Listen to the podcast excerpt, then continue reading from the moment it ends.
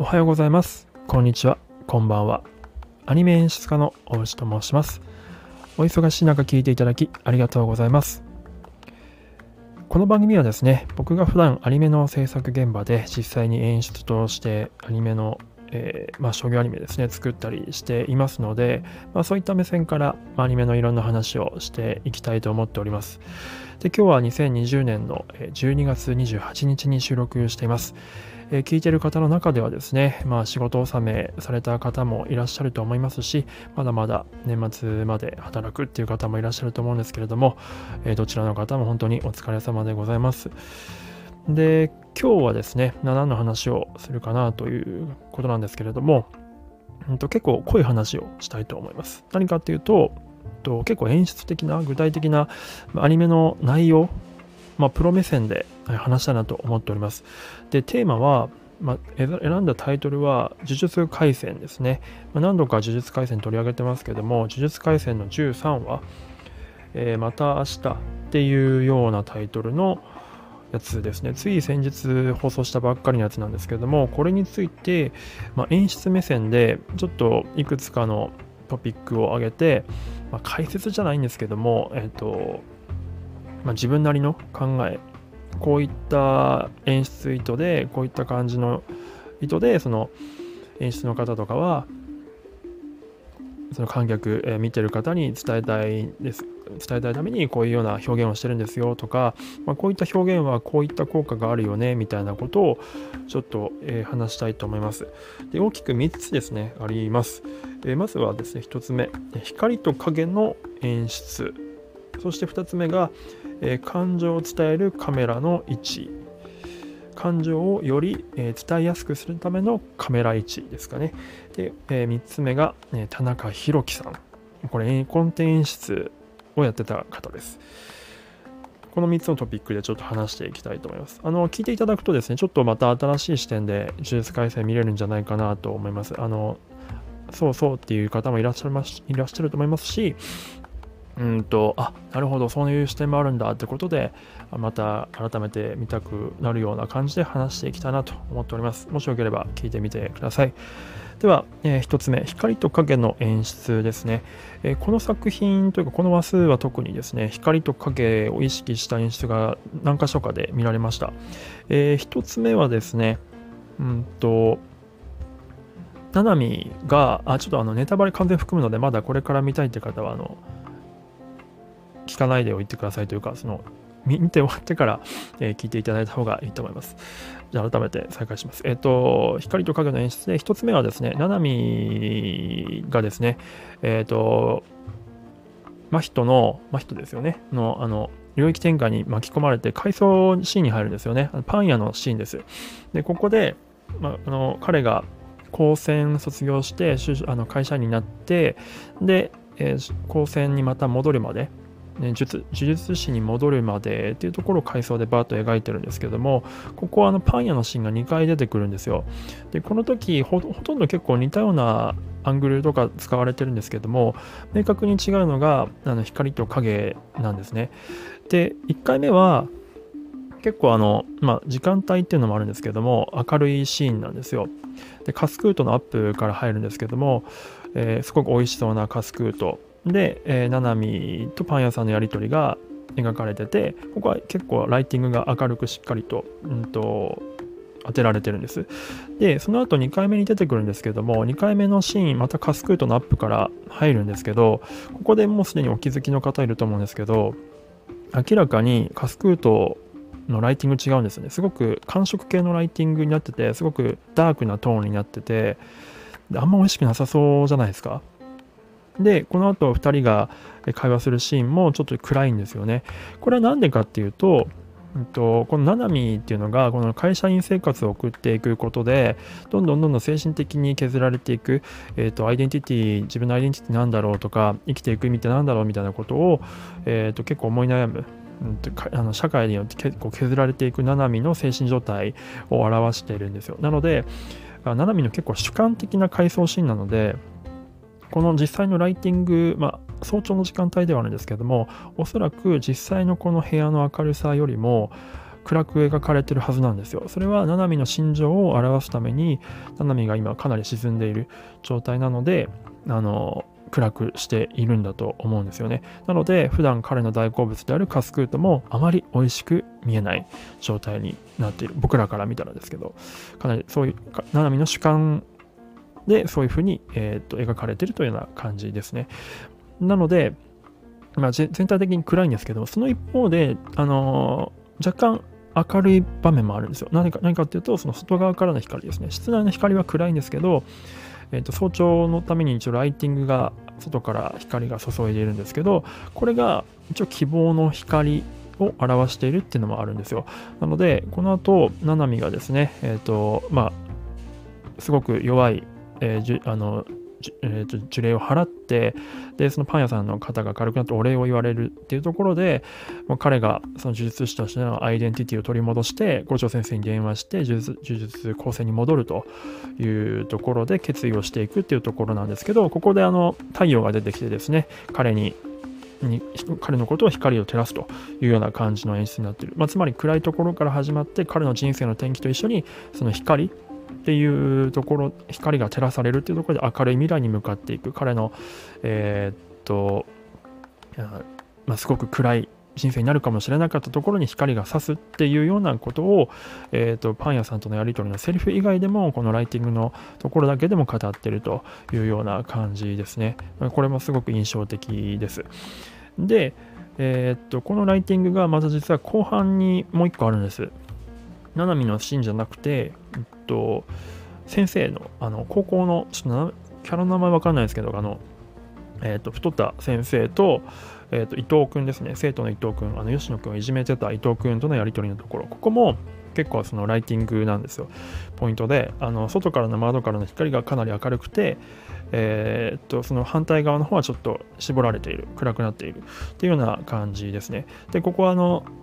先生が改心をして伊藤君にですね、えー、これからはその吉野のその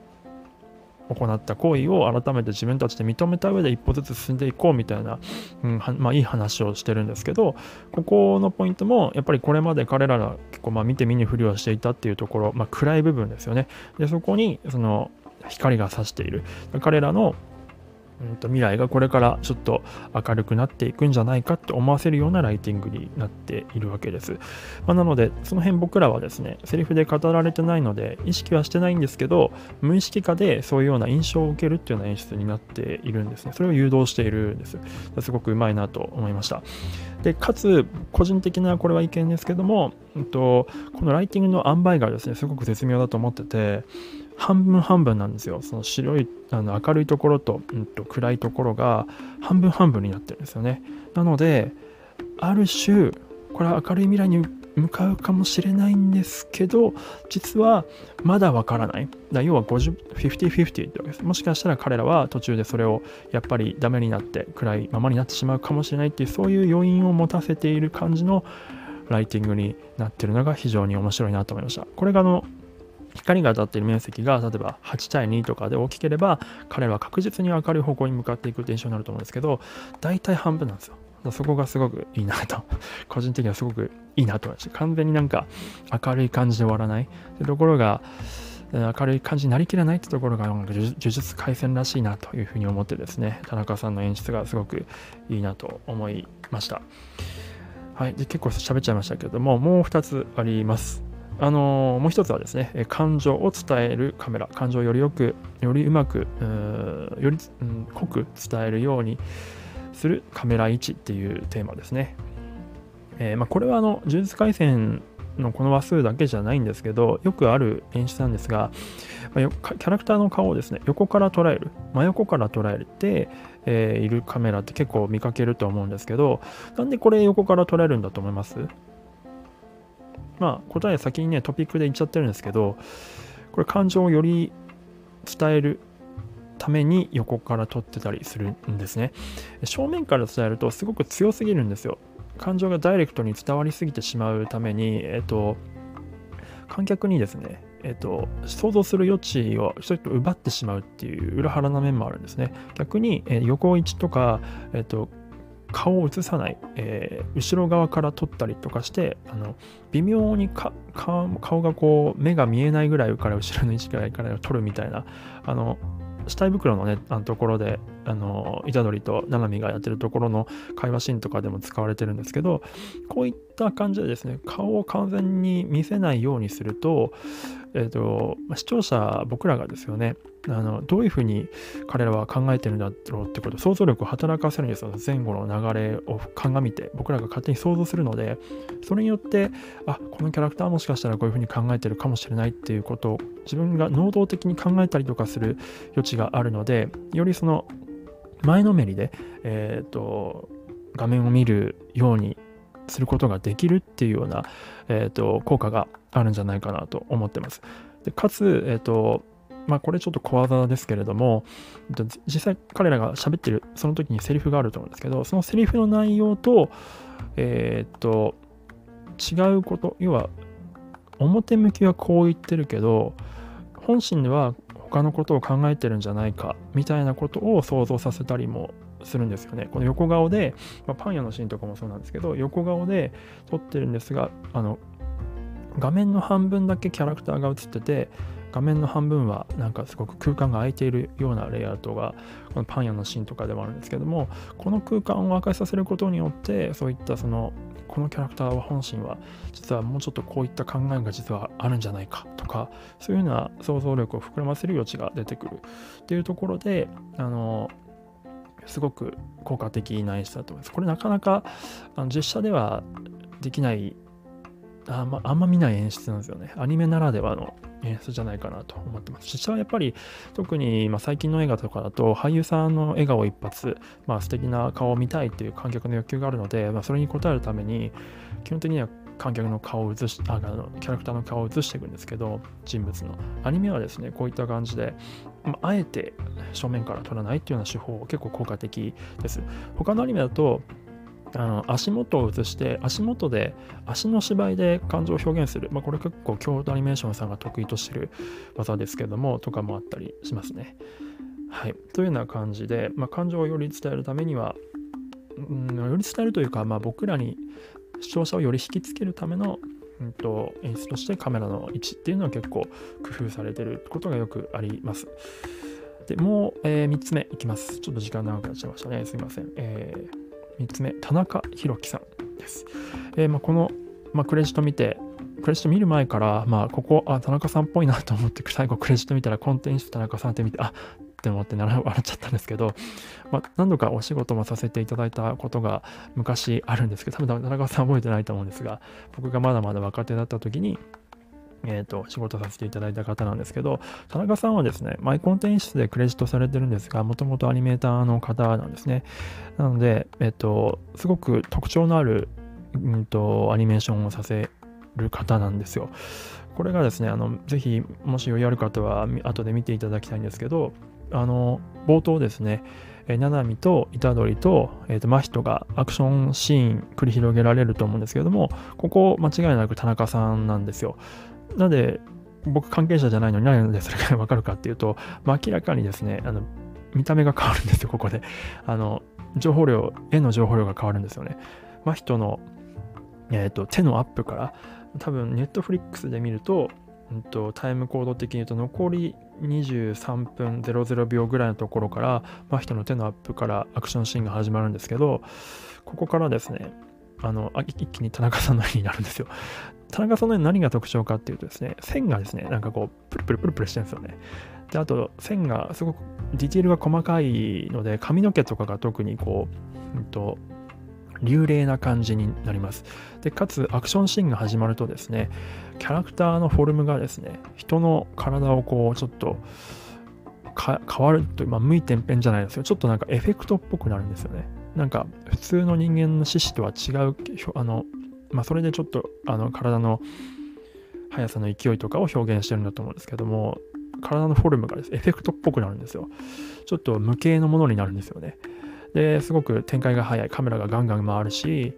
で、情報量が多い。あの線の情報量が多くてプルプルしてるっていうのが、あと影の情報量も多くなりますね。っていうのが特徴的なので、ぜひ、あの、これ見たら多分、あ、これが田中さんなんだなって思ったらですね、多分他のアニメとかめちゃくちゃたくさんやってらっしゃるので、あ、田中さんパート始まったっていうのが多分わかると思うのでですね、そうなると一気に空気感変わるので、田中さんパートが始まると、